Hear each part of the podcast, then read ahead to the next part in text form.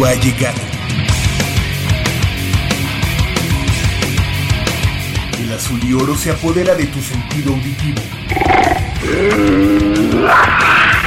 Esto es Goya, Deportivo. Los 90 minutos del deporte de tu universidad. Arrancamos.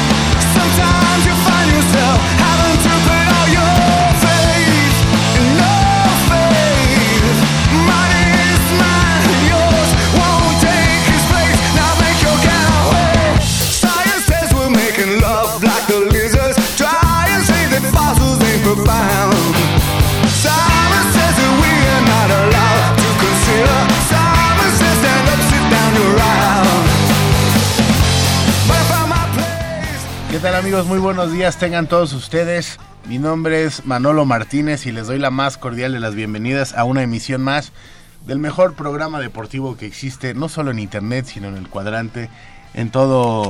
eh, ¿Qué delegaciones está? En todo Benito Juárez. Todo Benito Juárez, Gustavo Amadero, Valle de Chalco, Europa, Asia y hasta Oceanía. Y principalmente a, esta- a este horario, ¿no? Y más que nada a esta hora, ¿no? A esta hora es para, pues para que todo el mundo esté despierto escuchando Goya Deportivo. Esperemos que nos acompañen eh, a lo largo de estos próximos 90 minutos donde vamos a estar eh, hablando de varios, varios temas relacionados con el deporte universitario. Vamos a crear eh, polémica, supongo que ahorita ya de venir en camino aquel muchachón que se pone muy punk y nos... Y lo vamos a tener unos minutos más adelante, el buen Jacobo Luna. Y de este lado esa voz, esa risa cordial, esa risa universitaria, esa risa felina, es de mi buen amigo Polo. ¿Cómo estás, Polito? Bien, Manolo, Javier, ¿cómo están? Buenos días. El buen Isaac. El buen Eh, Isaac también. Ajá, Isaac. Este, muy bien, muy bien, con mucha información y mucha polémica en torno a nuestro equipo de los Pumas de la UNAM. ¿Qué va a pasar, Polito? Pues eh, eso es lo que quisiéramos saber. Hay mucha incertidumbre, hay propuestas, hay eh, supuestamente un futuro eh, no muy promisorio en cuanto a lo deportivo, pero en cuanto a lo administrativo probablemente puede haber algún revulsivo. Probablemente, todo es cuestión de tiempo y, y vamos a ver qué es lo que sucede. Se ha hablado mucho de, de Elías Ayub y Carlos Slim que pueden ahí meter, ¿no? Meterse a... Muy interesados en tomar las riendas del equipo otra vez y hacerlo protagonista. Y eso es importante. Necesitamos un, un apoyo fuerte, un apoyo empresarial más serio, un, un apoyo empresarial que tenga la capacidad económica y sobre todo gente que le guste y sepa de fútbol, ¿no? Que en este caso Elías Ayub no es ningún improvisado, es, un, eh, es una persona que ya estuvo en, en nuestro glorioso bicampeonato, fue la época dorada de Pumas, de las más doradas que ha habido. Y bueno, pues es algo que se puede, se pudiera dar, se pudiera suscitar en algún momento, pero todo es cuestión de tiempo. Ahorita el, el actual presidente ya recibió una segunda oportunidad, le dieron un voto de confianza y vamos a ver, ¿no? Los resultados hablan. Yo creo que en la tablita están todos, están jugadores, técnico y la misma administración. Y la oportunidad para Patiño, que a lo mejor no es un técnico que tenga todos los reflectores, eh, quizá llamarlo de bajo perfil, o sea que no se mete mucho en polémica, pero que haya tenido buenos resultados, ta- a lo mejor en primera A, y si se habla de ADN, pues es de ADN felino, ¿no? Claro, eh, David Patiño no es ningún improvisado, David Patiño ya pasó eh, por equipos como el Morelia y entonces mm, en el fútbol tiene muchos años ya como director técnico, estuvo a cargo en un momento de la sub-20 y digo, no desconoce ni la cantera, ni desconoce el club, ni desconoce las entrañas de la institución, entonces pues insisto, no es ningún improvisado, es una es una persona que llega con conocimiento y con idea y probablemente ideas frescas eh, dentro de lo que es este el ámbito futbolístico. Hay quien dice que pues al ser al haber sido el auxiliar de Francisco Palencia, pues no se le vio mucho bueno.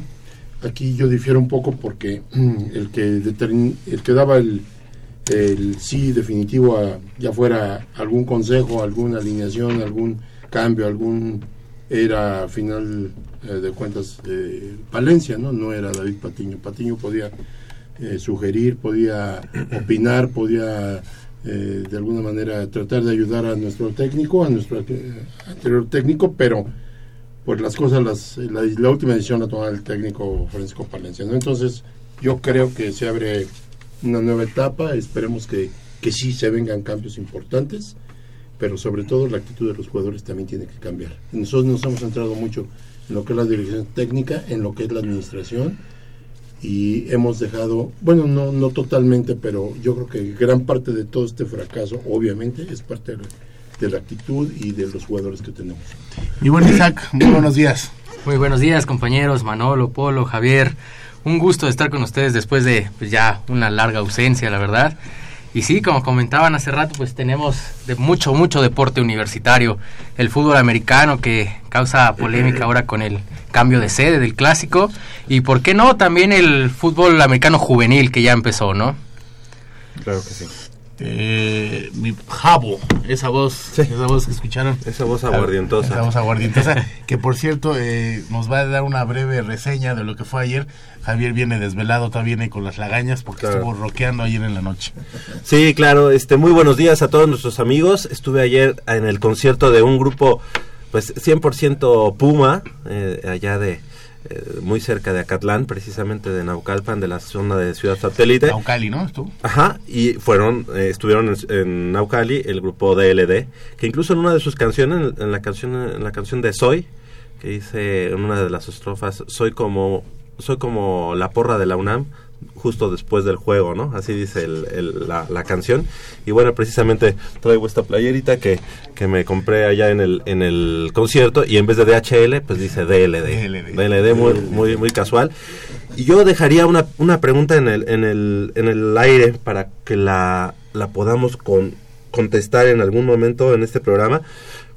¿Será que solamente nosotros eh, nos, o sea, sabemos que Slim, Carlos Slim, eh, que es el hombre más poderoso y rico de México por lo menos y que en algún momento fue el más rico y poderoso del mundo, quiere hacerse cargo de los Pumas de la Universidad Nacional? Es decir, el rector de la UNAM, este, el, doctor Graue, no se, ya, ya sabrá que Slim, así estoy, estoy haciendo una pregunta que a lo mejor resulta, resulta muy obvia, pero ya sabrá que Slim está interesado en ayudarle a la universidad con el equipo de los Pumas. Yo creo que sí. Digo, porque a mí se me hace tan Los ilógico. medios se han encargado de hacerla viral en algún momento. digo. Y se me hace tan ilógico, pues que en este momento, bueno, ok, hay, hay, un, hay una segunda oportunidad para esta directiva que a todas luces, pues eh, ahí están los resultados y no ha sido positivo para, para Pumas, para la universidad. Yo creo que es el momento para que el rector en este momento, este, si no lo sabe, pues por lo menos aquí en Goya Deportivo, pues que alcemos la voz y le digamos, oiga, ahí está Carlos Slim, lo que tanto pedimos, lo que tanto en algún momento consideramos como viable. ¿Por qué? Porque además de ser el hombre más poderoso de México en cuestión económica, es una persona que ama a la Universidad Nacional, que es egresado de la Universidad Nacional y que además fue uno de los iniciadores de esta fundación UNAM que, que da bastante a... ahorita que, que mencionas eh, su amor, pues sabemos que el fútbol es un negocio, ¿no? Pero es mejor que sea quizá administrado por un negocio de alguien que siente los colores. Claro. Yo me acuerdo cuando, cuando nos quedamos ahí a, a ver los, los partidos, que, y tú fuiste una vez que me dijiste, mira, ahí va, Ahí va, Ca- ahí va Carlos, Carlos Slim, Slim, hace iba como en 10, un- 15 años, ¿no? Cuando todavía era parte del, del patronato, Ajá. ¿no? Iba en su camioneta con 20 camionetas más. Sería algo, eh, supongo yo, similar a lo que ocurre con Sinergia Deportiva de Cemex con Tigres, ¿no? Y mira, Y la- eh, no es tanto, eh, aparte de que lo deseemos o no, es algo que, se, que necesita el club. Porque si ahorita esta administración se ha quejado de falta de recursos, ahí los recursos sobran. Si, se, si nos hemos quejado de que la, esta administración no ha sabido manejar al equipo eh, como debe ser, bueno, pues ellos ya tienen la experiencia de haber estado en alguna época eh, en el club y, a cargo del equipo. Entonces, probablemente yo lo, yo lo establecería más como una necesidad.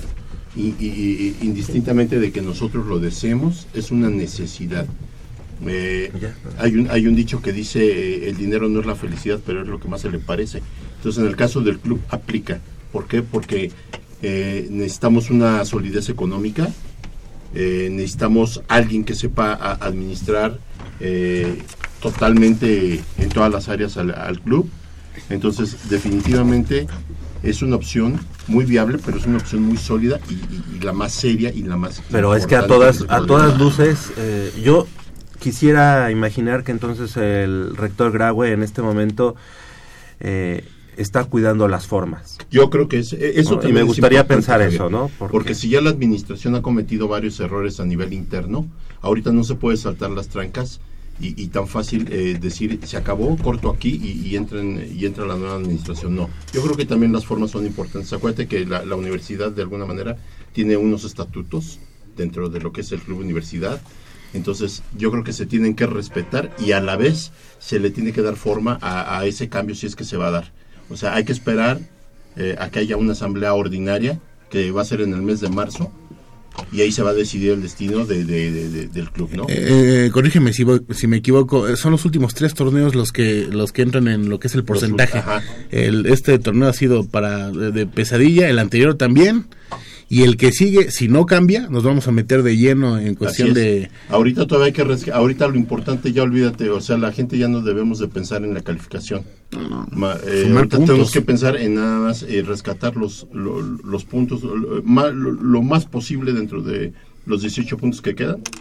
Tenemos que rescatar Todavía hay 50%, oportunidad, ¿no? En esta, en esta, en este torneo todavía hay oportunidad de rescatar unidades que van a ser eh, muy valiosas para primordiales, primordiales, porque cada vez eh, se acerca universidad más a, la, a, a un, a un porcentaje eh, que va a ser bastante difícil de, de manejar. Y ahorita todavía hay la, la, la oportunidad de que, de que suceda eh, un, no sé, el, el rescatar cierto puntuaje y que nos dé, no nos va a dar tranquilidad al 100%, pero sí nos da un poquito más de confianza para trabajar los siguientes torneos. Correcto. De, de esto y más vamos a estar hablando eh, más adelante en la sección de fútbol soccer y hubo, fíjate que tenemos invitados, Javier. Así es, eh, si gustas, vamos a platicar, eh, pues, eh, un total de 14 integrantes de la Asociación de Montañismo de la Universidad Nacional viajaron a la Cordillera Blanca de Perú para conquistar dos de sus más bellas e imponentes montañas. Eh, ellos nos van a platicar de cada una de ellas en una expe- expedición que duró 17 días allá en eh, tierras andinas, allá en, en el Perú. Y bueno, pues eh, para platicarnos de eso y obviamente darles la bienvenida y felicitarlos por estos logros que ha alcanzado la Asociación de Montañismo de la Universidad Nacional, están con nosotros Omar eh, Carrizosa. Sí. ¿Qué tal Omar? Muy buenos Hola, días, gracias por estar con nosotros. Omar González también, muy buenos días. Sí, ¿qué tal? Buen día. Hola Omar.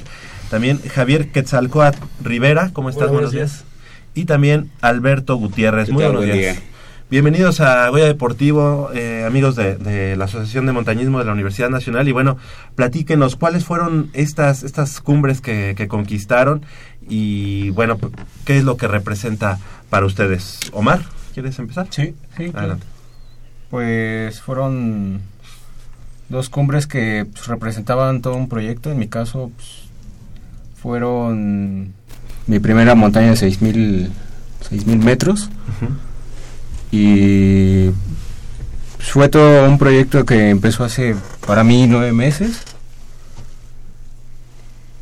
Y que te digo, ¿no? O sea, un- toda una experiencia. Definitivamente, a pesar de, de todas las contrariedades que pasamos, fue una experiencia grata. Y pues llena de, de buenos compañeros, ¿no? Que es lo importante. Gente que, que nos, nos dimos la mano, nos apoyamos.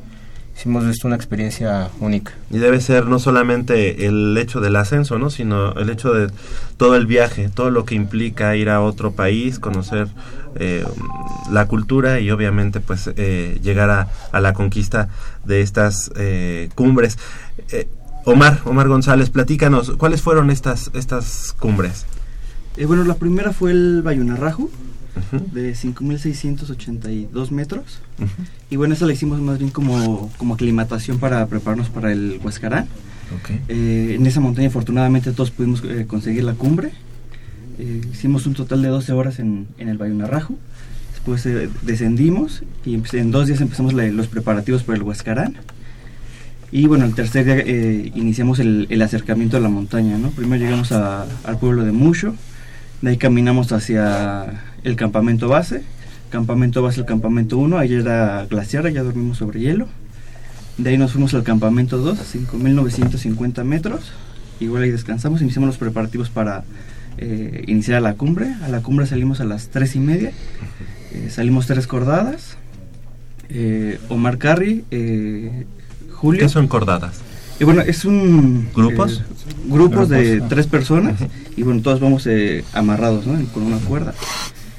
Y, y bueno, iniciamos el, el ascenso a las tres cordadas. Eh, la primera de ellas hay una pared de hielo. Terminaron la pared del hielo y bueno, se, se quedaron. La segunda cordada, bueno, un compañero se empezó a sentir mal y bueno, tuvieron que, que regresar. Y bueno, la tercera cordada que fue Omar Carri, Julio y yo, fuimos los que llegamos a, a la cumbre de 6.768 metros. ¿Cuáles son los problemas? Por ejemplo, ahorita que mencionas que se empezó a sentir mal eh, algún compañero, ¿cuáles son los problemas a los que se enfrentan cuando van subiendo? ¿O cuáles son las características, digamos, para, para alguien que pues que no conoce mucho el montañismo? Aquí en México tendríamos alguna montaña parecida. Bueno, sí, bueno, es la única montaña que se parece a la que hicimos de aclimatación. Es el pico Orizaba, que mide 6.760. Es algo parecido a lo que, lo que fuimos a hacer de, de aclimatación. Bueno, los problemas que tienes aquí en México es- son los mismos. Este, bueno, es, el, es la altura, que te da menos presión, te da menos oxígeno. Entonces, tu cuerpo tiene que aclimatarse a esas circunstancias. Entonces, dado a eso, por eso se hace la, bueno, se hizo la preparación de, de una montaña previa para decir el Huascarán, que, que es la montaña más alta de, de Perú, ¿no? Es una montaña de más de 6.700 metros, una montaña muy alta. Es una montaña de, envergadura porque es una montaña, aparte que es muy, que es muy alta, tiene las características de una montaña grande. O sea, son, son seis días para, para poder bueno, llegar a su cumbre. Este, se hacen tres campamentos, uno casi a los 6.000 metros, y esto te representa que va a estar, bueno, este, con, con mucha altura, este, temperaturas muy bajas. Llegamos a estar a menos, con menos 18, pero digo, tenemos el, tenemos el factor viento, que ese también te incrementa todavía la temperatura de, Claro. de 5 o 10 grados más. Entonces, haz cuenta que, bueno, aquí el- lo que es la montaña, bueno, una montaña de este tamaño, tienes que prepararte primero, tienes que prepararte aquí en México haciendo este, diferentes este, ascensiones a las montañas de aquí. Luego tienes que buscar qué es lo que vas a ocupar para ascender el tipo de montaña. Por ejemplo, en este caso, sabíamos que una montaña que tenía muchos, este, muchas partes técnicas, tienes que este, meterte que escalar, un, escalar en hielo, tienes que saber bastante de glaciar, tienes que hacer, este, por ejemplo, permanencias a, a diferentes alturas. Y todo eso, todo eso lo llevamos aquí en México durante, bueno, bueno, este es un proyecto que tenemos desde, el- desde hace dos años. El año pasado fuimos a Bolivia, ahí ascendimos el Huayna Potosí que mide 6.000 metros, 6.100. Luego, luego a Jancuma, que es algo muy parecido al Huascarán, de hecho es igual, es una montaña también muy grande, pero, pero es también 6.400 metros. Esa no la hicimos el año pasado porque el glaciar estaba muy, estaba muy quebrado. Entonces nos bajamos a los 6.050 más o menos. En Sudamérica hay, hay, hay una montaña este, más alta. Sí, bueno, bueno, en Sudamérica tenemos a la Concagua, Ujú. que mide 7000 metros. Es la montaña más alta fuera de Asia. Sí, bueno, esa, esta montaña está en la frontera de, de Argentina y Chile. Ok. Pero digo, este, siguiente proyecto tiene que ser una montaña más alta. ¿A los cuántos kilómetros, vaya, eh, a qué distancia? eh, es- está- estaban diciendo en uno- hace unos momentos que se regresaron. ¿A qué distancia ya no te puedes regresar? Bueno, o sea, ya mira, estás bueno, más para allá que... No, no, no, das cuenta, mira, bueno, el problema aquí de regresarte, este, la primera cortada que, bueno, nosotros subimos por cortadas, ¿no? Este, la cortada es, es, un, es como se trabajan las montañas. Te puedes ir encordado de, de dos, de tres o de cuatro, bueno, de cuatro no tanto.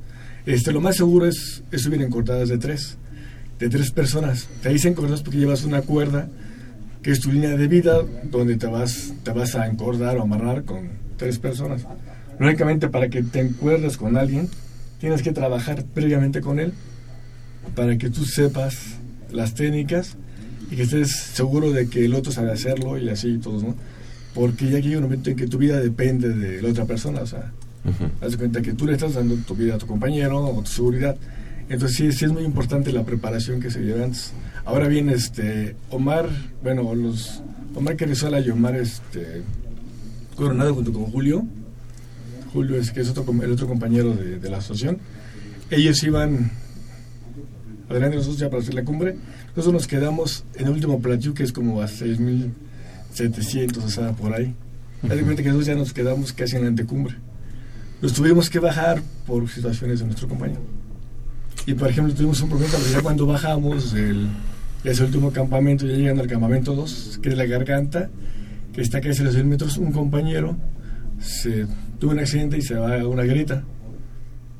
Tuvimos que sacar, que sacarlo de la grita y bajarlo de 6.000 metros hacia hacia el pueblo con el tobillo fracturado.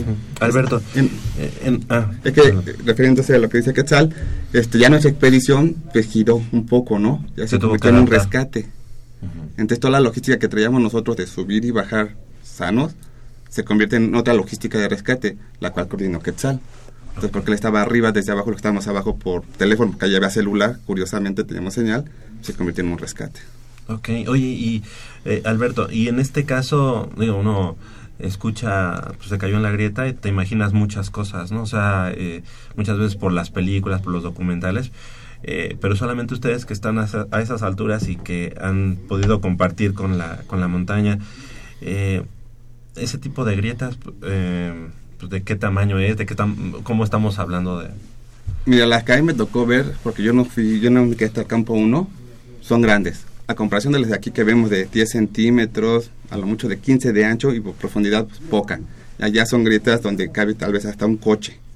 Entonces, una de las razones por las que vamos encordados es eso. Como las grietas están tapadas con la nieve, no sabemos No qué hay abajo. Entonces, algunos de nosotros puede caer y los otros dos tienen que hacer la maniobra tanto de parar al que se está cayendo y rescatarlo. Y si no lo pueden rescatar, uno se tiene que autorrescatar. Hacer el autorrescate.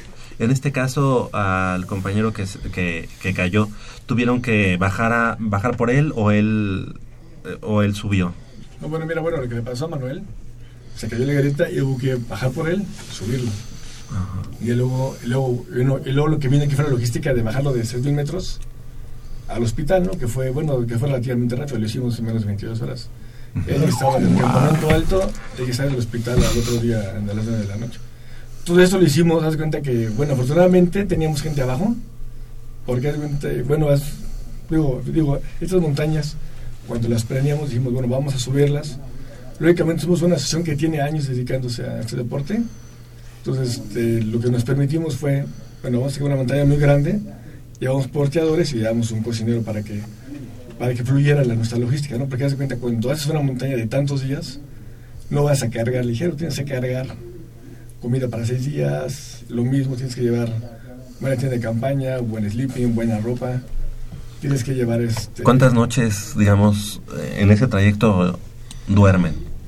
Te diré que ese se hace el base, ese es el campamento 1, este es el campamento 2, te regreso al 2 y te regreso al base, son cinco noches. Cinco noches y son seis días.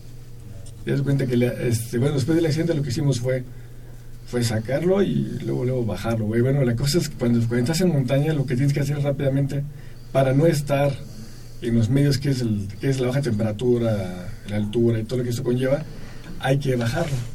Tienes que evacuar rápidamente donde te pase.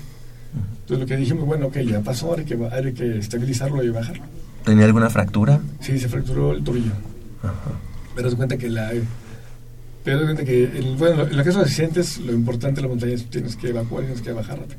Ok. Entonces, Eh, en este caso no había, digamos, este, una fractura expuesta, no estaba, digamos, sangrando. No, no, no, cuenta que su fractura fue, su no fue expuesta, él estaba bien, estaba consciente, creo que eso fue lo que más ayudó, que él estaba muy consciente, muy fuerte, sabíamos, o sea, lo que le pasó, estuvo muy fuerte, Manuel, o sea. Porque así coopera más él. Sí, porque si tú sabes que él coopera y que él va bien, él está consciente. Entonces no es lo mismo tener a alguien que no coopere, alguien que diga, bueno, pues Y, y ahorita que hablas de que no cooperen, ¿te ha pasado eh, alguien que, o no sé si el dolor lo... No, es cuenta, bueno, lo que, lo que me ha pasado en accidentes es que, por ejemplo, los peores accidentes son porque la gente, este, por lo regular, este, digo, no, no dice las cosas, sí se sabe que este, voy bien y siguen subiendo, sí me ha tocado ver, y sí me ha tocado bajar a gente con edema, principios de edema cerebrales, y es, es situaciones muy diferentes, ¿no? Pero digo, aquí, la- aquí lo, bueno fue que es un proyecto que teníamos, lo programamos de dos años para hacer esta montaña, entonces llevamos con bastante idea de lo que íbamos a hacer. Este, mucha gente del grupo ya tiene bastante experiencia, ya hemos ido a varias expediciones. Yo ya había subido esa montaña años también antes. Entonces ya teníamos la logística y también para esto llevamos porteadores, llevamos cocineros, o sea, no íbamos tampoco... Digo, de ninguna manera se puede ver como algo positivo, ¿ah? Eh, una, una fractura como la de este compañero Manuel. Sin embargo, eh, pone a prueba este, también otro tipo de, de capacitación que ustedes este, tienen, ¿no? Claro que sí, mira, te pone a prueba primero el trabajo, el trabajo colectivo, ¿no? En segunda, por ejemplo, este, digo, que- digo que estés preparado para este tipo de situaciones, porque no solamente te preparas para, para hacer una sesión, que fue lo que hicimos, nosotros tuvimos un trabajo de casi un, de, un año de trabajar continuamente en, técnicas, ¿no? montañas, sesiones, para hacer un física y todo sino que también, tienes que prepararte para otras cosas, ¿no? Para, para hacer un, rescate que en este caso se dio, para hacer este, para, para atender al compañero, movilizarlo, para bajarlo, preparar la camisa. Si se necesita también otro tipo de preparación, haz cuenta que hacer este tipo de montaña ya tiene que ser muy integral. Claro. Que es lo que se hace en la asociación, o sea, no solamente es decir, voy a preparar técnicamente para hacer una ascensión, sí, pero recuerda que Puede pasar estás mucho. puede pasar cualquier cosa Claro.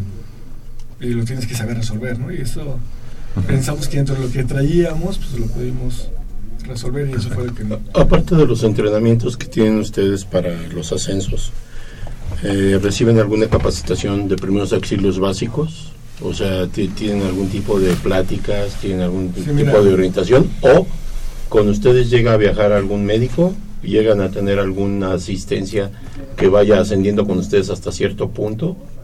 ¿O, o definitivamente van ustedes solitos y nada más dependen del apoyo del país al, a- al que van? No, mira, aquí, bueno, aquí, aquí lo que pasa es lo siguiente. En los cursos básicos, que son cursos que duran cuatro meses en la Asociación de la UNAM, se ven las cinco áreas. Se ve que tenemos cinco áreas, que es este, alta montaña, escalada en roca, espeleología, cañonismo Exploración. y exploración. Se ven las cinco áreas. Pero aparte, todos tienen un módulo de dos días y se ve primeros auxilios. Mm. Algo básico, pero digo, se ve primeros auxilios, se ve la forma de trasladar, la forma de volver al Teo. se ve una, una, una, una forma, se ve una camilla, o sea, preparas a la gente para que de esa manera, o sea, porque de cuenta, tú, tú puedes actividades, al aire libre, estás expuesto. Claro. Lógicamente que no quieres que te pase y vas preparado, eh, pero puede pasar, o sea, a final de cuentas, una actividad de determinado riesgo. Bien, ahora nosotros como área, nos fuimos, en Semana Santa, nos fuimos 10 personas del área de alta montaña a tomar un curso de rescate Perú también, a la que sigues allá. O sea, ya, o sea, siempre va a ser parado. Ahora, por ejemplo, en esta expedición no nos acompañó ningún paramédico. Por ver en la asociación siempre hay para, siempre tenemos paramédicos, tenemos médicos. Está viendo nos acompañó, pero digo que llevamos la situación de Claro. las nociones de rescate. Eh, eh, Omar, Omar eh, González, eh, ¿qué viene en puerta para la asociación o para ustedes? Porque es lo peculiar que tiene el montañismo, ¿no? Ya que llegan a una cumbre no es así como ya llegué a la meta y ahora pues, me dedico a otra cosa, sino que ahora se ponen nuevas cimas. Pero bueno, tenemos como varios proyectos en puerta, o sea, todavía no se define nada, pero bueno, eh, tenemos pensado desde Ecuador, eh, igual un compañero mencionaba Francia, los Alpes franceses, y bueno, incluso creo que se, se hablaba de los Himalayas, ¿no? Bueno, la idea es. Luego ya, se- ya subieron aquí varios seis miles. Que la empresa fuimos a Bolivia como asociaciones, ahí fuimos a Perú. Y sí, la idea es seguir haciendo, formándonos, ¿no? Entonces, sí tenemos que ver algo más allá. O sea, la, prim- la primera instancia que, que lo que vemos es irnos a, a la Concagua, que es lo que podría seguir. Es una de las siete montañas más altas del, del mundo. Bueno, está dentro de ese top de las siete montañas del mundo, ¿no? Sería esa primera, y si no, sería irnos a, a Asia, Ujú. buscar algo para allá. Ya es Correcto. algo muy, este, muy real que estamos planeando. Omar eh, Carrizosa, eh, en este caso, eh, la Asociación de Montañismo de la UNAM o la Universidad Nacional, digamos, es- son viajes muy, seguramente muy onerosos, pero ¿con qué llegan a apoyar o ustedes corren con los eh, gastos para asistir y todo lo que es el material? Pues hay un apoyo, el apoyo pues principalmente es toda la capacitación que se nos brinda, que es una capacitación a un precio pues bastante, bastante cómodo, sí, la verdad, de mucha calidad, o sea, es una capacitación bastante buena. Material también pues se nos apoya con el material que, que digamos es general, nos, nos tenemos el apoyo material y, y cuestiones de pues, logística, también tenemos ahí la representación del apoyo de la UNAM. Obviamente sí ponemos de nuestro, de nuestro bolsillo porque son, son cosas un poquito costosas, ¿no? Pero claro que hay un, un apoyo, ¿no? Claro. ¿De dónde son egresados o estudiantes cada uno? Bueno, yo soy de la Facultad de Ingeniería, Ok. soy ingeniero eléctrico. Yo soy trabajador de la UNAM. Ujú. Perfecto. Bueno, yo en la UNAM únicamente estuve en la preparatoria, en la prepa 9, y nada más. Perfecto. Mire, estoy, bueno, yo soy profesor de educación física. Yo egresé del ESEF, Ah, ok. pero me formé tanto en el ESEF como en la UNAM. En la parte de montañas. la montaña. Perfecto. Pues eh, les queremos agradecer que, que nos hayan acompañado aquí en Goya Deportivo. La verdad es que para nosotros es un gusto conocer eh, pues el escaparate deportivo de la Universidad Nacional y en este caso de montañismo es este muy peculiar porque conoces no tanto, bueno, además de la parte, for- em, digamos, de preparación físico-atlética, que lo más importante es la preparación mental, ¿no? La, que ustedes deben de tener y yo creo que es la lo más importante, ¿no? Nosotros de pronto escuchamos de gente, de eh, aficionados que van al Popocatépetl o lo que sea, pero ya en este caso creo que son cosas este, las Pues que sí, van mucho mentalmente. Popocatépetl, porque yo creo Bueno, que- sí, al poco ya no. Ya no hay. Pero a lista, a sí. que sí. abajo, Exactamente. Pero aquí en México, bueno, pues este, hay una, hay una buena tradición y bueno, qué, qué, qué mejor que la Asociación de Montañismo de la UNAM nos haya venido a platicar de estas, de estos logros que están teniendo. eh, pues eh, constantemente y han venido los de espeleología, han venido los de alta montaña, los de este senderismo, Sí. eh, bueno, todas las, las eh, especialidades que hay. Les queremos agradecer. Omar Carrizosa, muchas gracias y buen día. a usted. Felicidades. Omar González, buenos días, gracias. Gracias, Felicidades. Igual para Javier Quetzalcoatl Rivera, Gracias. muchas gracias y felicidades. Y también para Alberto Gutiérrez, felicidades. Muchas gracias. Y los esperamos aquí en Goya Deportivo para que nos sigan platicando de todos estos logros que, que, que Obviamente van tienen fotografías, ¿verdad? Claro. Claro que sí. Claro. Sí, de hecho salimos en la Gaceta pasada. Sí, el jueves. En la- Y el hace dos semanas. salimos también de la Gaceta de, de de Bolivia. Ah, lo de Estamos Bolivia. dando cierta difusión a todos los eventos que estamos Excelente. llevando a cabo. Felicidades, enhorabuena. Supongo también hay una página de Facebook donde la gente pueda ver todas Claro que las sí. fotos. Bueno, para, para todos los enfoques de nuestros cursos y actividades, hay que referirse a la página de Facebook, que es Asociación de Montañismo UNAM. Y ahí les damos toda la información. O, o se pueden ir al lado de la alberca, está el cubo de montañismo. Al lado de buceo estamos nosotros. Ok. Estamos de martes a sábado. Ahí es donde pusieron un gimnasio nuevo, ¿no? A fondo. O sea, de cuando está el gimnasio, estamos al fondo. Así que mano izquierda. Sí. Excelente, ahí está. Perfecto. Pues vamos a un corte eh, cuando son las 8 con 35 de la mañana. En unos momentos estamos de regreso.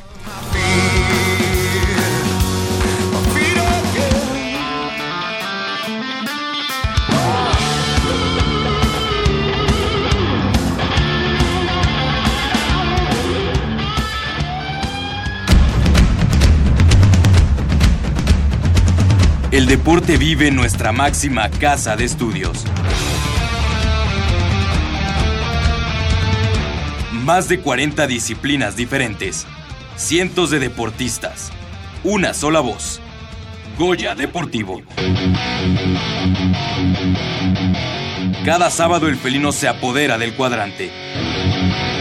90 minutos del deporte de tu universidad. Escúchanos todos los sábados de 8 a 9.30 de la mañana por el 860 de AM. Goya Deportivo. La voz del deporte universitario. In the cool of the evening, when the fire starts burning bright. Hear the twilight 1927. La literatura celebra el nacimiento de uno de los escritores más grandes de todos los tiempos. La historia comenzaba a escribirse a través de las letras mágicas de Gabriel García Márquez. Los 100 años de Macondo sueñan, sueñan en el aire. Ese mismo año se colocaba el casco, el deporte más representativo de nuestra máxima casa de estudios. A lo largo de nueve décadas, cientos de guerreros han portado con orgullo el jersey que nos representa.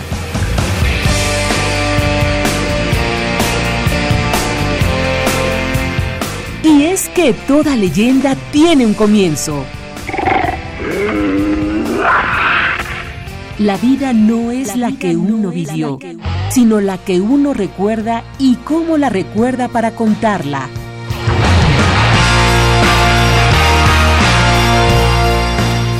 ...2017... ...90 años del fútbol americano en la UNAM. Goya Deportivo...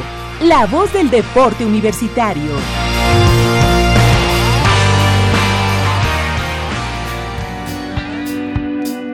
I could never go with else. Show, but who knows? Time will tell. Now believe in nothing but the pain, and I can see this turning out right. Oh, I'll be sleeping. 8 con 38 de la mañana estamos de regreso y le damos eh, la bienvenida a nuestro amigo el señor Polémica. El buen eh, Jacobo Luna. Jacobo, ahorita más adelante nos vas a decir tus puntos de vista, quién carajos va a llegar a Pumas. Pero antes que nada, te doy la bienvenida. ¿Cómo estás? ¿Qué, qué tal? Sí, ¿quién va a llegar? Pero pues a respaldar o, o más bien a darle mm, forma a un proyecto que ya está obsoleto y lo dijimos en esta mesa en Goya Deportivo, lo dijimos desde que tomó posesión Ares de Parga. Está obsoleto el, el- el proyecto que está planteando, que la cantera es obsoleto, esto ya no trabaja. Es El romanticismo, tiempo, ¿no? Es- Un año y medio, el tiempo nos, nos dio la razón. Aquí, aquí hubo voces como por ejemplo Polo que defendieron ese punto, eh, eh, ese punto de vista y defendieron el proyecto y defendieron los ciclos de cuatro años del ingeniero Aguilar Álvarez y defendieron a muerte la cantera Pero, ¿sabes? y la identidad de Pumas ¿Sabes? y no, sé No, qué tanto. yo no creo que- Pero un año y medio después, el tiempo nos da la razón. El proyecto, yo no creo que sea obsoleto lo de las lo de las fuerzas básicas.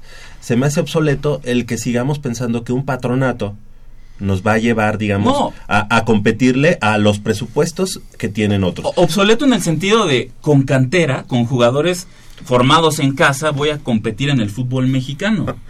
Y, y lamentablemente no es así. Yo nada más, antes de pasar a la información del fútbol ame- americano, les quiero plantear lo siguiente. Chivas dominó en la década de los años 50 y en la década, década de los años 60.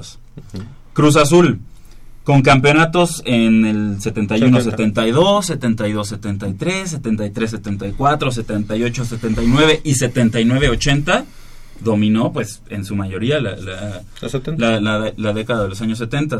América, ese América que tanto odiamos, pero que dominó el 83-84, el 84-85, ese pro de 85 tan dudoso, bueno, pues ahí lo ganó. El 87-88 también y la 88-89. El América dominó la, eh, eh, la década de los años 80. ¿Y Pumas para cuándo? Pumas, ¿qué, qué década ha dominado en el fútbol mexicano? Eh, podemos hablar de dominio en la década de, de- de- de 2001 a 2011, cuando fuiste bicampeón en el 2004, pero un año después fuiste penúltimo de, de la tabla y, estaba, y te metiste a problemas de descenso. O sea, podemos hablar de, de- de dominio, cuando en un año fuiste campeón y, y al otro año y medio estabas peleando por, por mantenerte en la primera división. Te voy a decir Yo nada cosa. más quiero que recuerden No, qué espérame. pasó con Necaxa y Atlante. O sea, Necaxa y Atlante eran considerados equipos importantes del fútbol mexicano.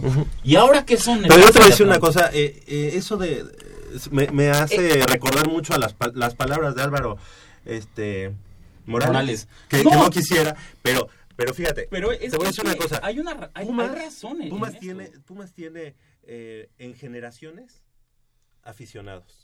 Si tú te das cuenta, los aficionados, no, no todos, pero sí el, el, el, nudo grande, digamos, de el grupo importante de aficionados del Cruz Azul son los que vieron en los 70 al Cruz Azul, ¿no? Ese, ese gran equipo de, de, Cruz Azul. Pero muchos jóvenes, pues no, principalmente son los hijos de, de esa camada, pero que no los han visto campeones. A Pumas lo vieron campeón en los 70, lo vieron campeón en los 80, lo vieron campeón en los 90, en los 2000 y en los 2010. Ujú. Bueno, 2011 que fue. O sea, para Pumas hay para todas las, las edades, ¿eh? Sí. O sea, eso de dominio y no dominio, bueno, pues es entre comillas. Y además, la historia de Pumas se ha fraguado eh, eh, muchas veces en, en ciclos de cinco años, como decía Polo.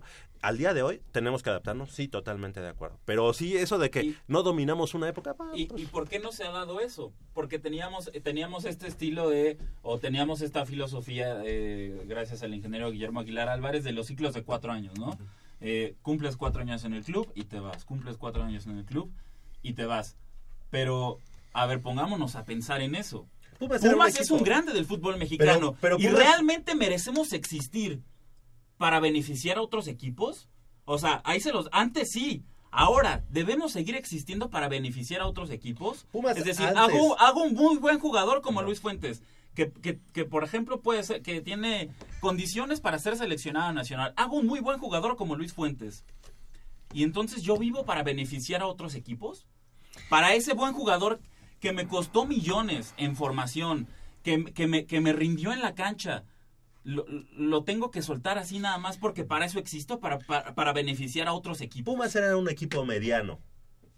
A partir de los, del 75, año en el que yo nací, 75 es el año en el que Pumas consigue su primer campeonato y es campeonato de Copa frente al Toluca. A partir de ese momento y cuando ya el Puma, el Puma de- del Pajarito Andrade, empieza a, a- a estar en, en el jersey, y obviamente yo, yo no recuerdo, ¿verdad? pero, pero Polo podrá decirnos, Pumas era un equipo de, de mediana tabla, ¿no? Sí, de O media sea, tabla de media para tabla, perdón. Entonces, a, a Pumas hay que empezarlo, digamos, Claro, a pero ya no documentar. somos ese equipo de media tabla, eso, ¿eh? O hay sea, que- somos hay que uno de los cuatro grandes Hay que documentarlo mexicano. 42 años atrás. Es mi edad. 42 años atrás. Y a partir de esos 42 años, hay que decir, porque es cuando se crea el Club Universidad Nacional, en 1975. O sea, eh, antes de eso era el equipo de la universidad y a la universidad le costaba. Entonces, Claro, a partir del 75 hasta el 2017 vamos a hacer una, un, un real este, balanza de las cosas. Entonces yo creo que al día de hoy, sí, el proyecto está obsoleto, el proyecto de estar con un patronato, porque al día de hoy los únicos que estaban eh, así era Atlas y Pumas, ¿no? Atlas con ese como asociación, Los socios. ¿no? Ajá. Ajá, exacto. Y Pumas con un que es un club que, re- que representa a la universidad, que la franquicia le pertenece a la universidad, pero se lo da a un grupo de egresados. Al día de hoy, creo que eso es lo que está obsoleto. Lo de las fuerzas básicas, yo creo que se tiene que retomar de otra manera porque siempre nos No, ha claro, dado. Las fuerzas básicas no van a dejar, a- aún así llegue Carlos Slim, el hombre más poderoso de México, de- de- del continente americano, el segundo hombre más rico del mundo, aún así llegue a Pumas, las fuerzas básicas no Digo, van a el Ba- el desaparecer. Barcelona lo tiene, porque, ¿no? Porque mucho de- del contraargumento es, pero ¿cómo? Es que quieres quitarle la identidad a Pumas. A ver, no, espérate. La cantera va a seguir produciendo jugadores. Con buenos Va- vamos a seguir en, el negocio, ahora sí citando a Rodrigo Ares de Parga, vamos a seguir en el negocio de la producción de los jugadores. Ahí va a seguir la cantera. Claro, Ok, pero, pero necesitamos fue un dinero. buen paréntesis, un buen paréntesis. Vamos a continuar con el, americano y ya vamos abriendo. Es, es- es gua- guardar sus balas. Vamos abriendo- para unos minutos, abriendo bocado. Porque Isaac se nos cae bien así, bueno, estos que ¿a qué horas van a empezar con el fútbol americano y quién mejor Adelante, que adelante. él. Él para que inicie. No, no, no, pues muy, muy interesante la verdad su discusión, No, pero... no, pero... vamos a entrar de lleno con Claro, claro, sí, vamos a entrar con el americano y ¿por qué no? Pues el día de ayer inició ya formalmente la temporada de la juvenil de fútbol americano. Lamentablemente sí, con una, una derrota para el cual el que es el principal semi- semillero, ¿no? De, de la Liga Mayor, de la Liga Intermedia de Fútbol Americano de los Pumas, ¿no? Los Tigres de CCH Sur, los cuales pues fueron a visitar a, a los Tigres, a los auténticos Tigres en su categoría juvenil. Y pues sí, como ya lo hemos dicho, pues una lamentable derrota, ¿no? Y pues cabe resaltar que son cinco equipos de la juvenil, representativos de la UNAM, entre ellos Prepara, Prepa 5, los Vaqueros, Prepa 8, Leopardos, eh, los Broncos igualmente, sí, Javier. La Prepa 1, los Pumas Zacatlán y los Tigres de CCH. Exactamente. Una, una, algo que hay que, hay que poner eh, el dedo en la llaga, eh, cada vez son menos, ¿no? Este, en las próximas fechas sal- saldrá editado el libro conmemorativo por los nove- 90 años del fútbol americano en la Universidad Nacional y ahí tuve la oportunidad de hacer eh, dos, de participar con dos eh, capítulos. Uno de ellos eh, eh, abro un glosario, un glosario de equipos de la Universidad Nacional, eh, en el que espero que no se me haya ido ninguno de los equipos legendarios en la historia del fútbol americano de nuestra institución. No, no esperes, ojalá y no. Ojalá no. no, no, no, no, no, no espero. Pero lo que he de decirte y todo, todo salió así de, de mi cerebro, o sea, no, no creo que no se me fue ninguno, No, pues pero todo mal, salió de la- tuvieras- del cerebro. Entonces, em, es triste, es triste recordar y ponerte a pensar en todos los equipos que han pasado por la Universidad Nacional, de los cuales ya solamente en la categoría en la categoría juvenil quedan cinco, ¿no? Quedan cinco que son muy muy pocos, eh, tomando en cuenta la historia, rica historia y lo- los la cantidad de planteles que tiene la Universidad Nacional. ¿Y, y, eh, la gente dónde va a poder adqui- adquirir ese libro? ¿O se va a estar a la venta? No, ¿O ese, eso ya es, ese es parte, rollo? sí, Ajá. es de la Dirección General de Deporte Universitario. Ya en su momento lo estaremos comentando aquí y obviamente pues, si tenemos aquí algunos ejemplares los vamos a, a regalar, los vamos Y, a y por obsequiar. lo menos que armen la presentación del libro formal, ¿no? En Ojalá. un auditorio, Ahora sí en- que en CU. yo nada más este, presenté esos dos capítulos, pero sí me llama la atención. ahí está por salir. Sí, sí, sí, mes de oc- octubre, espero. Sí, mes de octubre. Pero me llama la atención que solamente sea Broncos de Prepa 1, Vaqueros de Prepa 5, Leopardos de Prepa 8, Pumas Zacatlán y el conjunto Cuando de los antes Tigres del había- CCH. Sur. Pues imagínate, nueve prepas y cinco un representante por cada plantel. Uy, ¿no? pe- pero, pues de qué nos quejamos, ¿no? Si, si, si Nueve prepas. la principal tarea de, de la universidad pues es el, el estudio, ¿no? Es preparar a los chavos para la universidad, ¿no? Pues, ¿de Obviamente nos está siendo sarcástico. Si, si el deporte pues nunca está en ese primer plano, ¿no? Pues de qué nos quejamos. Y bueno, 24-14, este equipo de élite, que como son los Tigres del CCH Sur, que es el equipo principal, semillero de, de los Pumas, cae eh, 24-14. Iban todavía emp- empatados en el medio tiempo, 14-14, pero bueno, a final de cuentas, 10 puntos más son las, los que despegan a- al, al conjunto de los auténticos Tigres, Isaac. Sí, ¿no? Y a lo mejor, como dice Jacobo, será sarcástico o no, como quieras verlo, pero es triste realmente, ¿no? Y a lo mejor te lo digo en voz propia, ¿no? Uno que a lo mejor jugué en juvenil, que yo tuve la oportunidad de jugar con vaqueros de Prepa 5, y es triste que sabes que no tienes el apoyo. Digamos, hemos hablado de que la dirección a lo mejor no apoya tanto eso, ese deporte en el fútbol americano, ¿no? Sino se concentra únicamente en la liga mayor, liga intermedia, ¿no? Y, o sea, y sabiendo ahora que Tigres SH Sur es como el principal semillero, pues sí es, es doloroso, ¿no? Es saber esa derrota y como comentabas tú, Javier, que pues cada vez son menos equipos, ¿no? Y, y, y no tengas duda que a lo mejor en unos años desaparezcan dos o tres equipos de las preparatorias. No, de, de hecho, de esta lista que tenemos, que estamos diciendo, pues no, Cachorros fue el último que, que desapareció. Cachorros de Prepa 2, que incluso es un equipo que representa una prepa que además tiene iniciación universitaria, es una secundaria, entonces podrían tener hasta ahí una Junior Bantam, una infantil triple A, no sé. Entonces, sí es preocupante el hecho de que además solamente estés considerando que uno de tus equipos sea el equipo élite, ¿no? Cuando si tienes cinco equipos, si tuvieras a los cinco de élite. pues tendrías una excelente intermedia. Lo que pasa es que también tienes que considerar que esos cinco equipos, o siete, o diez, o los que tuvieras, detrás de ellos tiene que haber también un semillero. O sea, Claro. todo, todo es un, como un árbol de la vida, ¿no? O sea, tienen que haber desde abajo, desde los, desde los niños más chiquitos, tiene que empezar a haber ciertas eh, abastecedores hacia los equipos, eh, eh, primero infantiles, luego juveniles y luego además. Claro. Pero si, si, si no hay detrás de ellos un, un- o algunos otros equipos eh, que, que formen jugadores y que sean abastecedores. Y sabes lo que es preocupante, los procesos. que muchas veces, digo, no, no, no queremos achacarle, digamos, solamente a la parte deportiva de la Universidad Nacional, como es la Dirección General de Deporte Universitario, a, a las mismas personas que están en el fútbol americano, sino que en ocasiones aquí son las directoras o directores de los planteles Los que los que deciden. cortar de tajo. ¿no? Ahí tenemos, y tenemos, bueno, es más, si vamos re- recorriendo, Cachorros de Prepa 2, falleció. Bueno, ustedes tienen que decir que murió por la patria. Cachorros de Prepa 2, Monjes de Prepa 3, Murió Cuatreros de la patria. Prepa Murió por la 4, patria. Delfines de es- Prepa 7. de- Delfines de Prepa 7, Coyotes de la Prepa 6, eh, obviamente Vietnamitas de la Prepa 9. Y bueno, pues ya ni que meternos con los CCHs, ¿no? Ujú. Tigres del CCH Vallejo o los mismos CCH ¿Cuántos Naucalpan. equipos hay en, en interfacultades?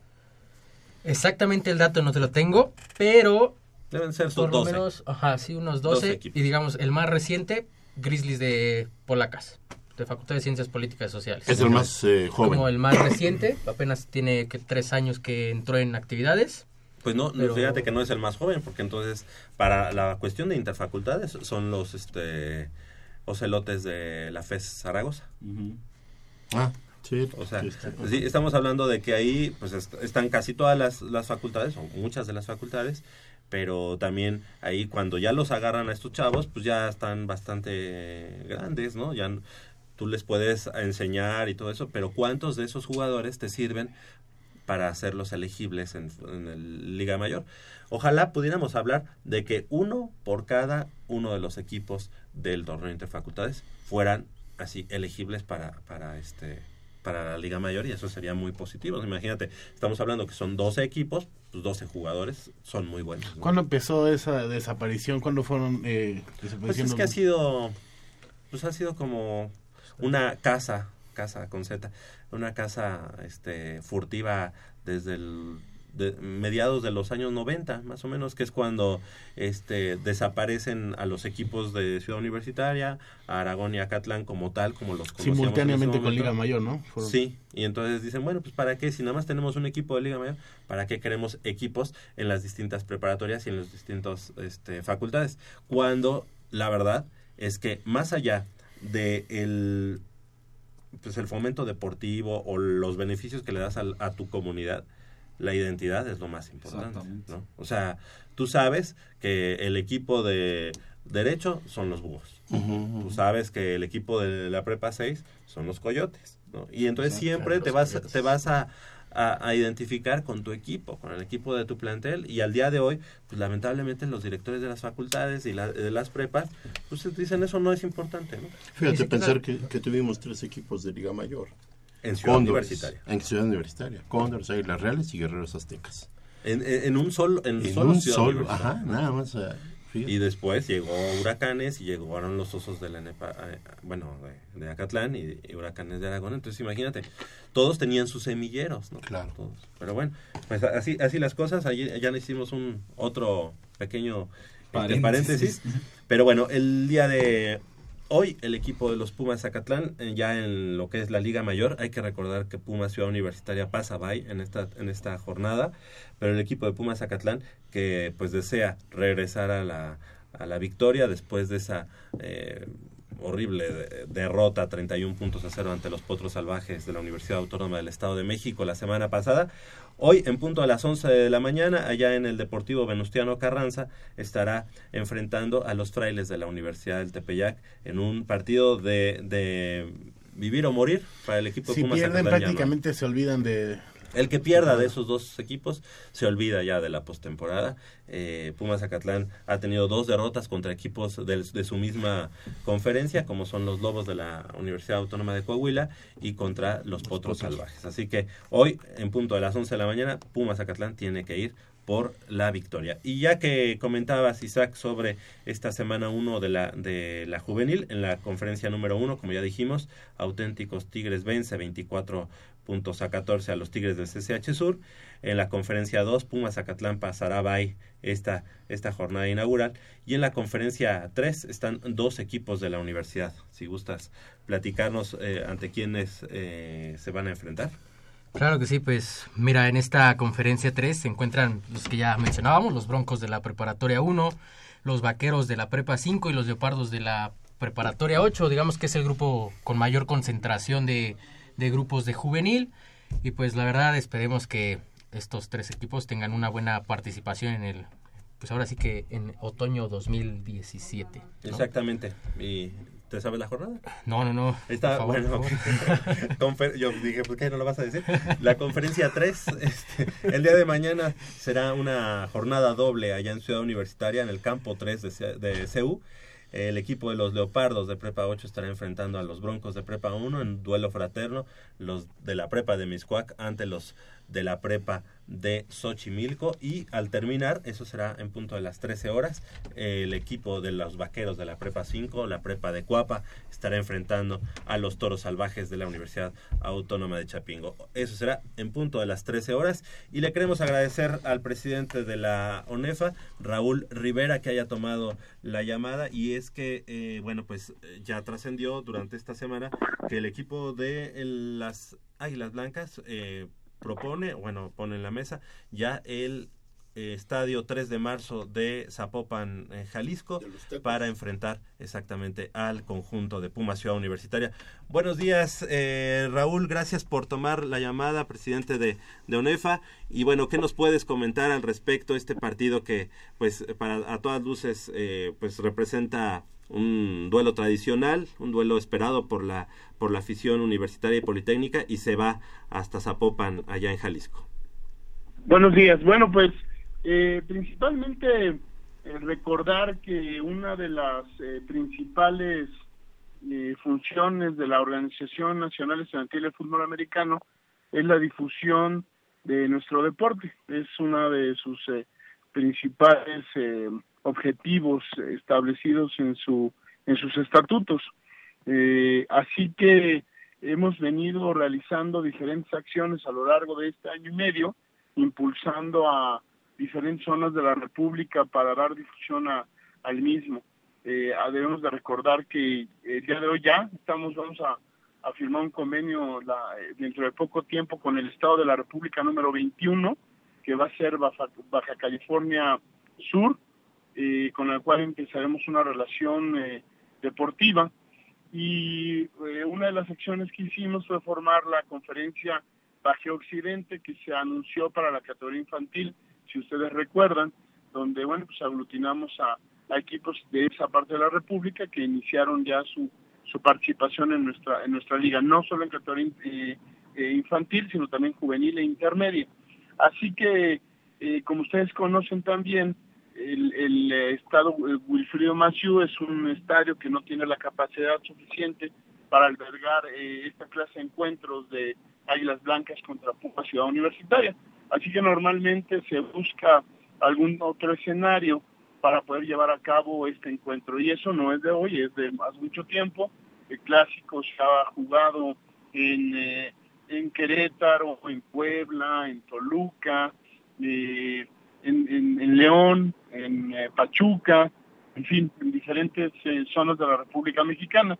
Así que bueno, este año coincide con esta formación de la conferencia Baje Occidente, coincide con que Águilas Blancas es eh, el equipo casa, y bueno, entonces entre eh, Politécnico, Universidad, porque hay que recordar que todos los eh, em, que participan deben estar de acuerdo, eh, y, el apoyo de los equipos de ONEFA y de la propia ONEFA para conseguir un estadio digno para el evento y que este pudiera ser pues a puerta abierta y con todas las eh, comodidades para que los aficionados puedan asistir.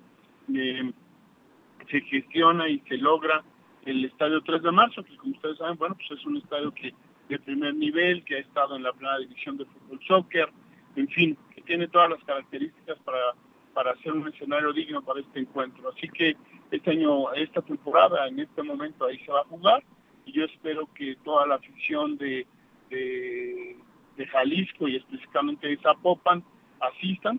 Zapopan tiene seis equipos, seis eh, eh, posibilidades para jugar fútbol americano, así que espero que asistan, que asistan todos los cercanos a esta parte de la República y desde luego, bueno, los aficionados sí, sí lo sabemos en menor cantidad del Distrito Federal, pero los que realmente son aficionados a nuestro deporte, pues asistirán y obviamente anunciar que eh, habrá transmisión en vivo del encuentro por los canales que se han venido eh, difundiendo la temporada de la categoría mayor.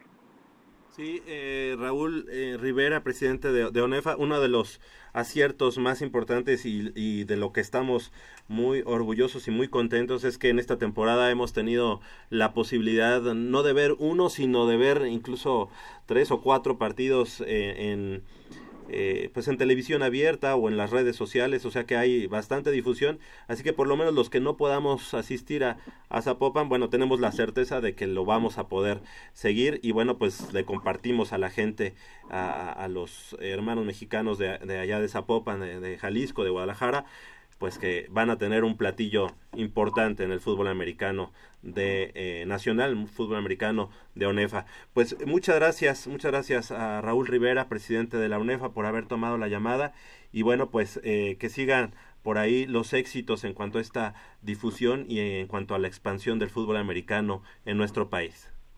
Gracias a ustedes por llamar, un abrazo a todos. Igualmente, gracias. Pues ahí eh, no, no nos gusta, no nos agrada, pero esa es la situación. Yo, yo nada más pongo la pregunta sobre la mesa. ¿Por qué si se quiere promover el fútbol americano en la región del Bajío, en Jalisco y los estados colindantes, pues ¿por qué no se llevaron el Tigres Pumas para allá, no? Digo, es, es el platillo más importante que tiene la UNEFA en este momento, es el partido de mayor relevancia que tiene UNEFA en este momento.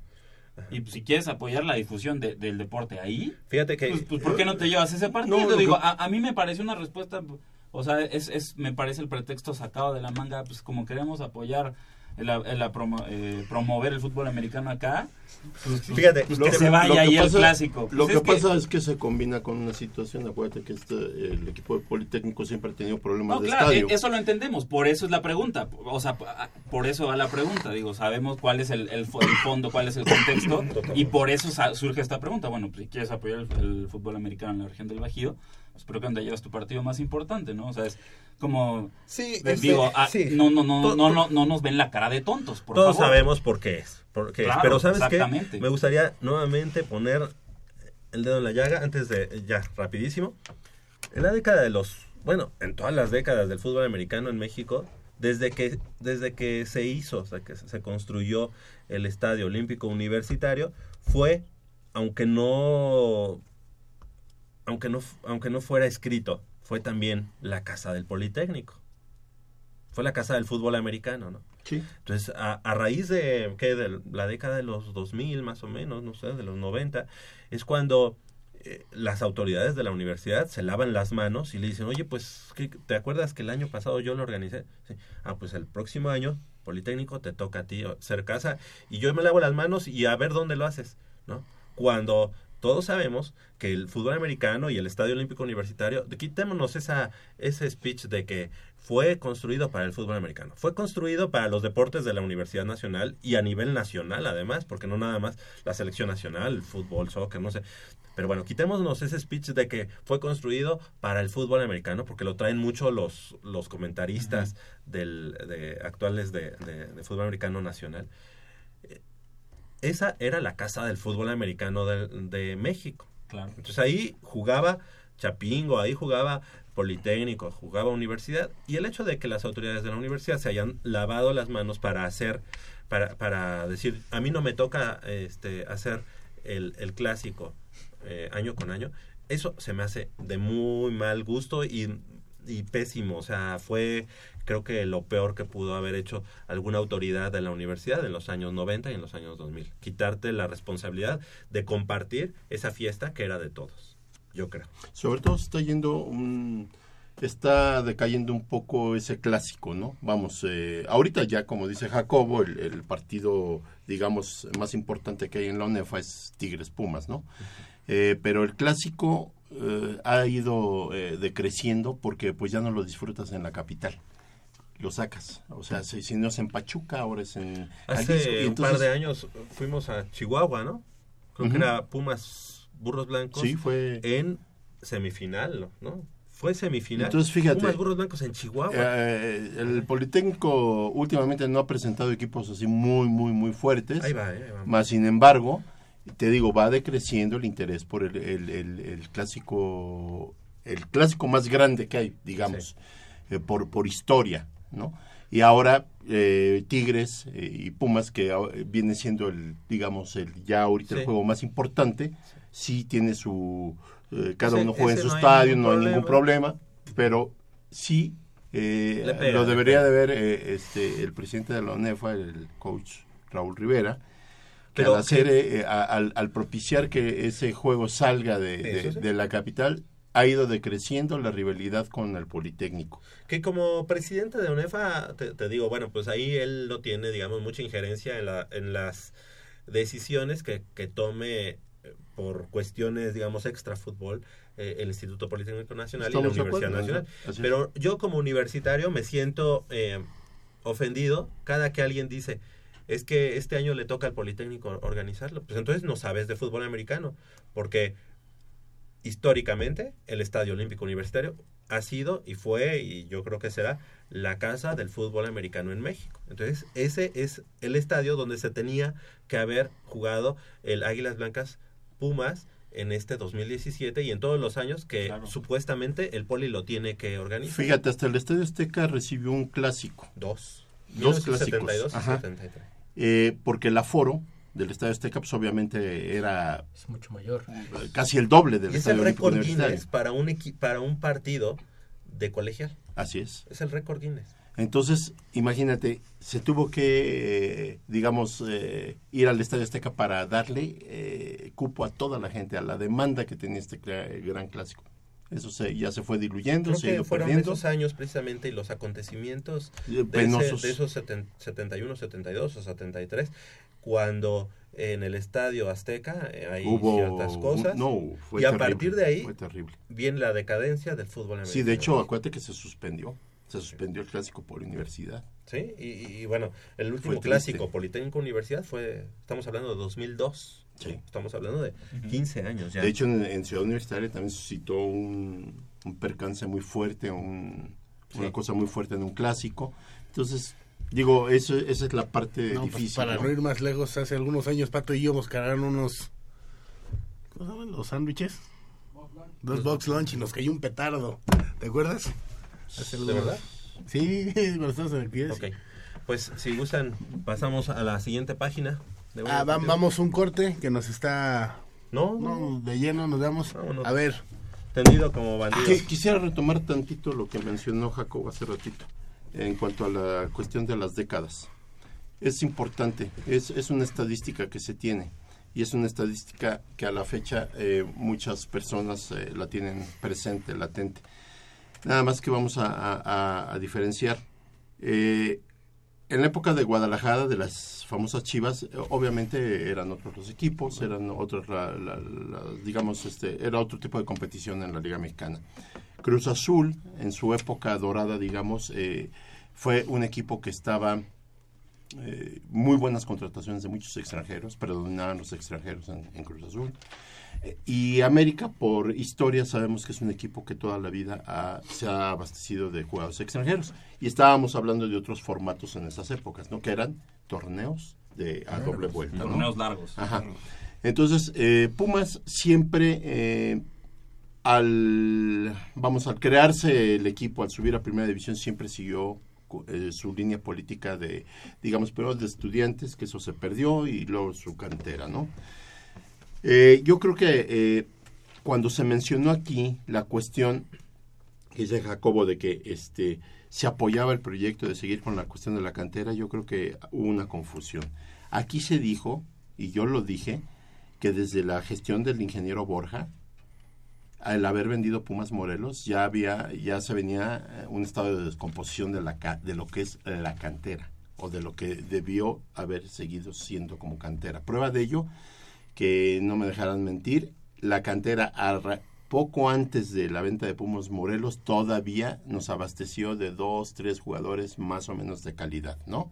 Un Javier Cortés, eh, por ahí.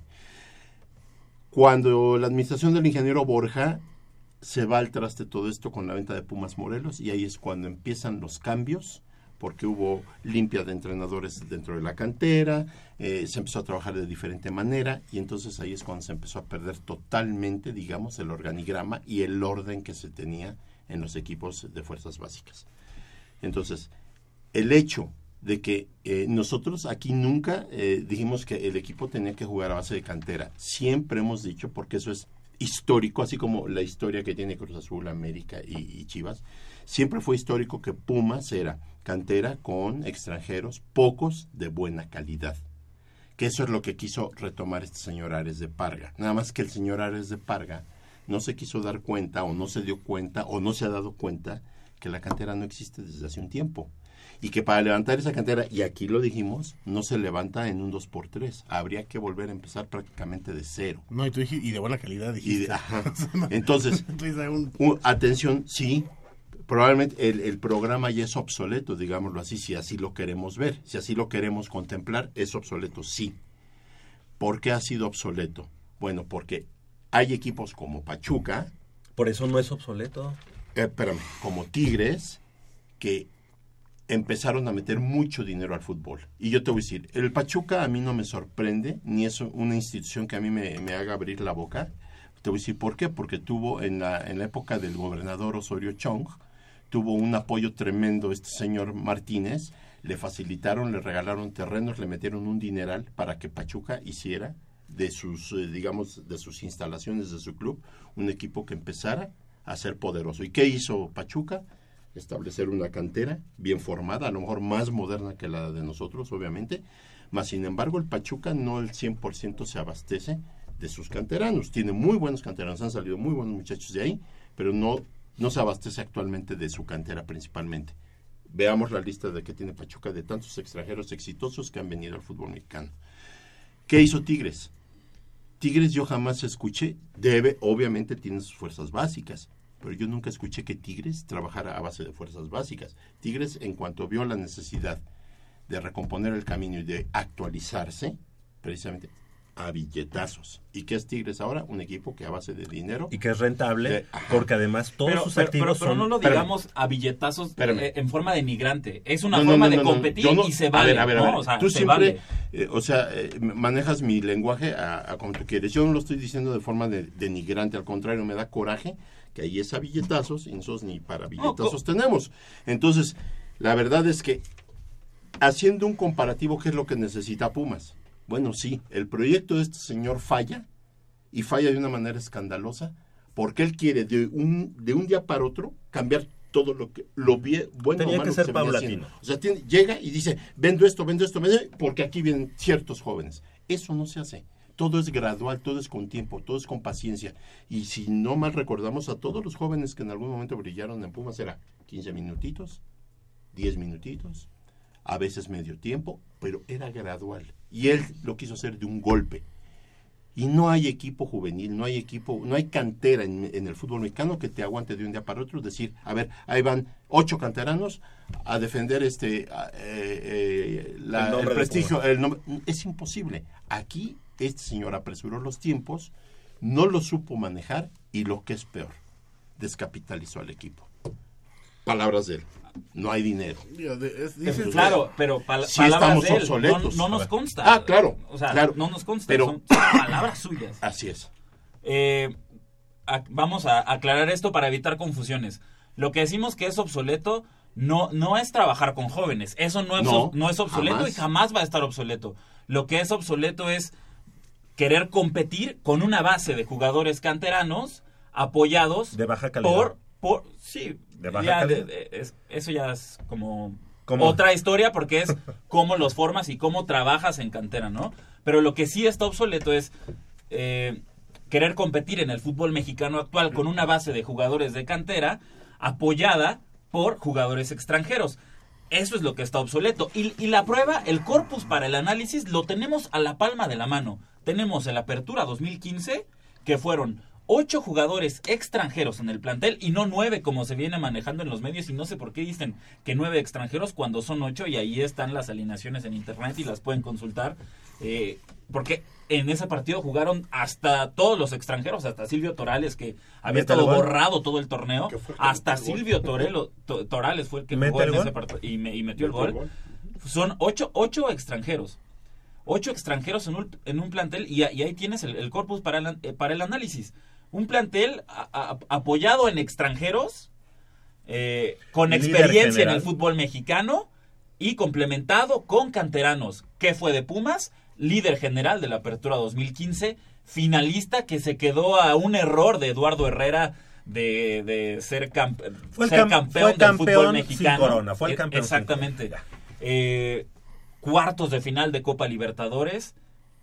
Es decir, ahí están. Aparte, la, la ofensiva, la mejor ofensiva del torneo es. No nada más fuiste líder, fuiste la mejor ofensiva del torneo. Y que venía Y- el Monterrey y le metía 6-1, ¿no? 5-1, ¿no? Exactamente, go- goleando Y- a y- todos tus rivales en Ciudad en Ciudad Universitaria. Universitaria, sí. Sí, y al de, tres, 4-0. de tres goles en adelante a todos tus rivales en Ciudad Universitaria.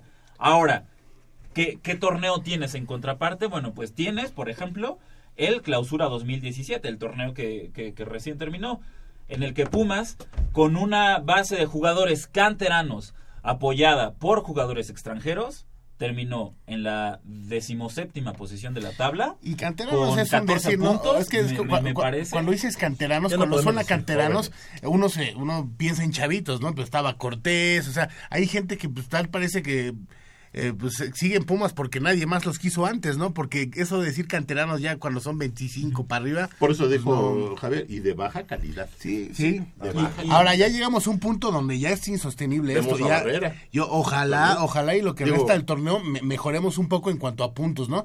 Pero ya so- son los últimos tres los que se suman, el pasado, este y el que viene, ¿Qué ¿no? hizo Al Monterrey? porcentaje. Si Pumas no no Darla, no hace algo urgente, no, bueno.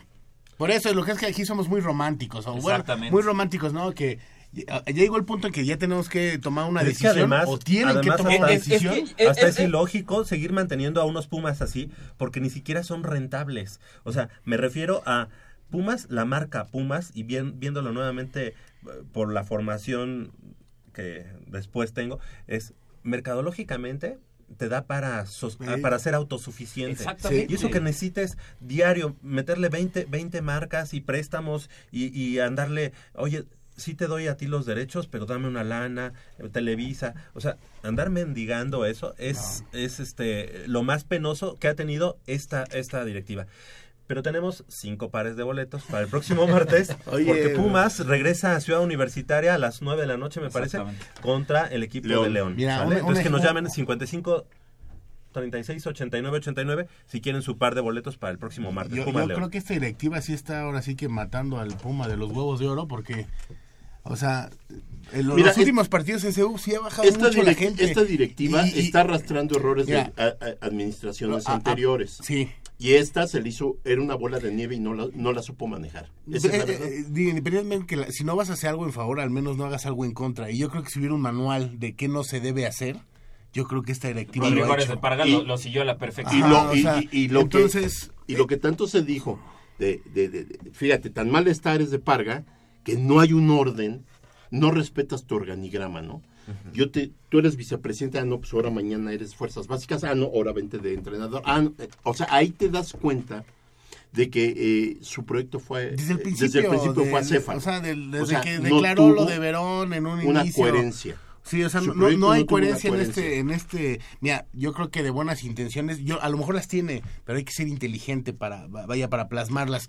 Ya llegamos a un punto que yo, eh, muy probablemente, el próximo torneo estemos, si no ya con la soga No, al ya, cuello, ya el próximo torneo, ya, ya, ya, estamos. entonces, ya, Bueno, porque estás pensando que nada más nos vamos a quedar con nueve puntos. Yo todavía quiero pensar que vamos Pero a es llegar que, a es los que aunque con, 17. con qué argumentos David Patiño va a poder competir en la recta final Suponiendo- del torneo? O sea, ¿qué le hemos visto a Pumas? Porque Nada. ya nos dimos cuenta que el problema no es el técnico, porque el- fue Palencia y, y Palencia, digo, comparado con Egea, muchísimo mejor. Egea, eh, Sergio Egea tuvo una efectividad del 3.3%. 3.3%. O sea, e- e- es, es de risa, es de broma. O sea, es lamentable que los Pumas estén en esa situación. Y yo regreso a lo mismo. Yo le digo a- al, al señor Rodrigo Ares de Parga, esos no son mis Pumas, así como es- esa Esa- frase que nos quiso esa vender de, historia. es que esos no son mis Pumas, qué bueno que no ganaron en la apertura 2015 porque si no habrían ganado po- con puros extranjeros Ay, y esos cállate. no son mis Pumas. Sí, esos no, son no, ¿Qué, no. qué- comentarios qué tontería, hasta por cierto favor. punto qué estúpidos. tontería, Estúpidos. qué Eso, o tontería. sea, yo sí le digo en este Y fue momento, con la bandera que estos llegó no son mis, exactamente, yo sí le digo, y tú también lo puedes decir, Polo, estos no son nuestros Pumas. no lo son. Todos lo podemos decir, estos no son nuestros Pumas. Eh, en el último lugar de la tabla, esa bandera con la que llegó, ese speech que y yo con mi hija nos íbamos de Ciudad Universitaria diciendo Ándale. tuve a ocho a ocho este extranjeros Es una me vale, estupidez o y sea, de- me vale y- y- Pumas y era desde Pumas ahí, y bueno. Pumas tenía su sello Bueno, cuando llegas con algo así, ¿qué más puedes esperar, no? O sea, cuando ese es tu, como tu carta de presentación. No, desde el momento en que presentas el proyecto y se te sienta el, el técnico aquí junto y hay un periodista que le dice, este, Palencia, eh, tal pregunta. Eh, no, esa yo te la contesto. O sea, desde ese momento te das cuenta de que no hay...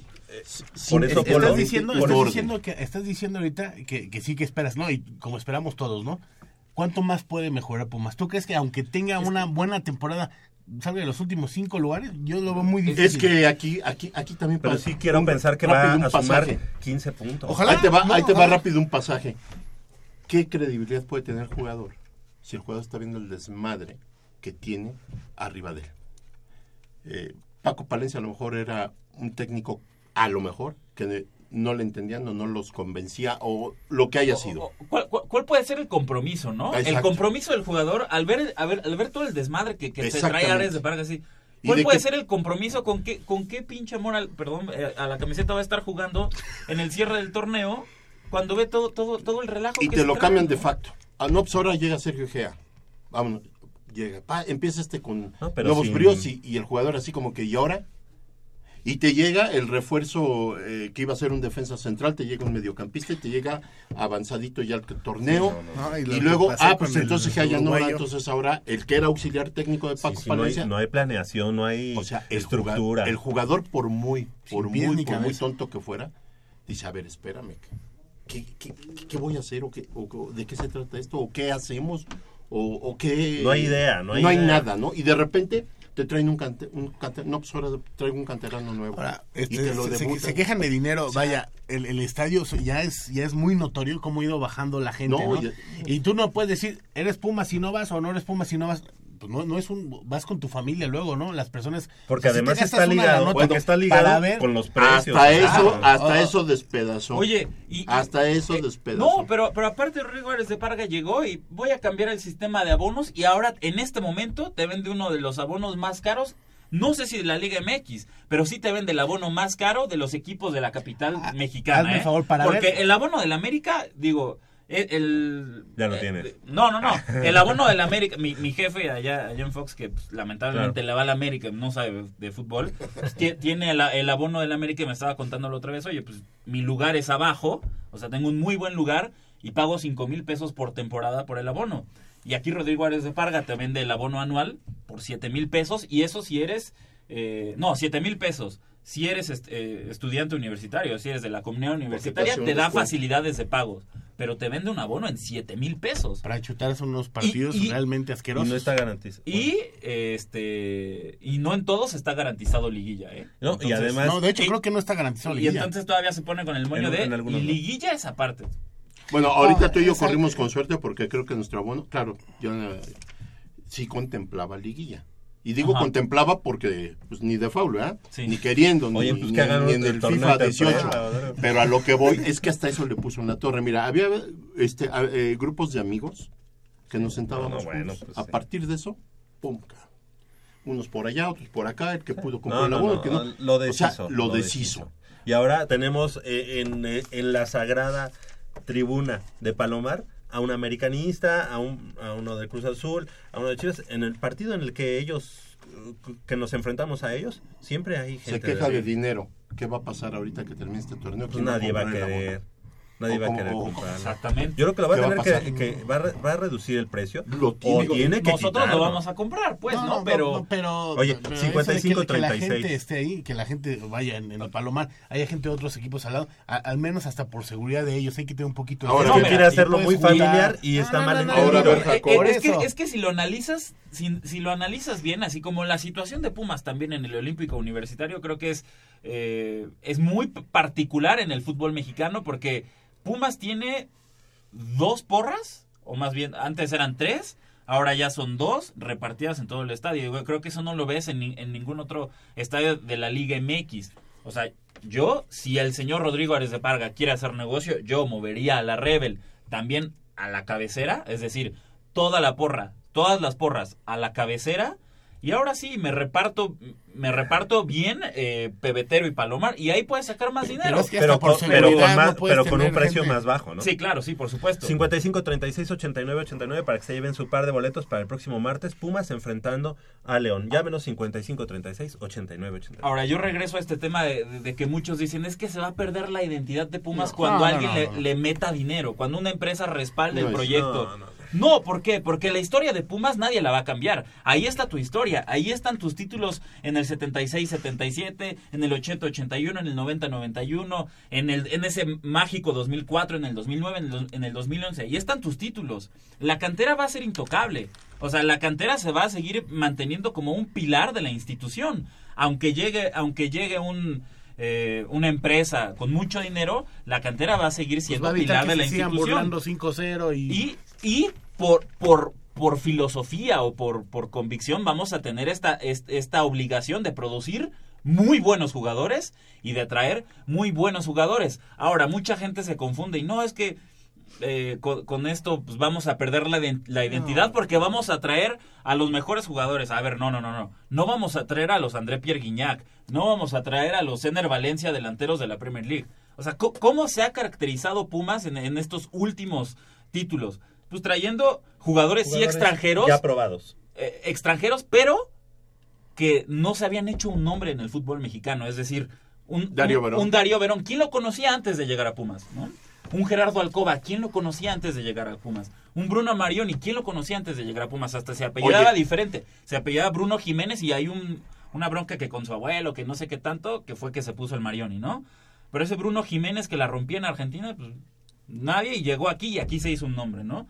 Lo mismo con un Ismael Sosa. ¿Quién era Ismael Sosa antes de llegar a Pumas? Que fue la, la, la única Es- es buena decir- cosa que dejó Asp- eh, García Aspe. Ah, exactamente. Pero, después de cuántos eh, este, contrataciones fallidos. Eh, Sí, el, claro. el Romagnoli. Robin este, Ramírez, este, no, no, no sé.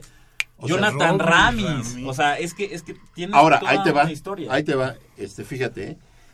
Definitivamente lo- los nombres que, como dice Jacobo, que llegaron de gente que nos conocía. Exactamente. Entonces, ¿qué pasó? Ya ni siquiera las visorías son buenas. Ya no hay visorías o son malísimas. Y me entero de que el, en el departamento de inteligencia deportiva está ni más ni menos Alex Diego. ¿Quién es Alex Diego? Y antes de él, Pablo Bonels. Y el hermano de Pablo Bonels. Resulta que ellos tres son la, la, este, inteligencia deportiva dentro del club universidad. O sea, ellos son los que están detectando talentos. Tú dime quién es Alex Diego. ¿Quién es Pablo Bonels? O, qué experiencia tienen como para desde su la comodidad de su sillón decir, a ver, ponme el juego del Rosario Central contra Talleres. Ah, pues mira, tráete. ¿Quiénes son ellos? Antes las visorías las hicieron ex Pumas retirados de experiencia y teníamos un Carlitos Peters, que ustedes no vieron jugar, era un defensa central, se volvió promotor y fue el No, que nos mandó es- un Caviño, el que nos mandó un Spencer, el que nos mandó un Cándido.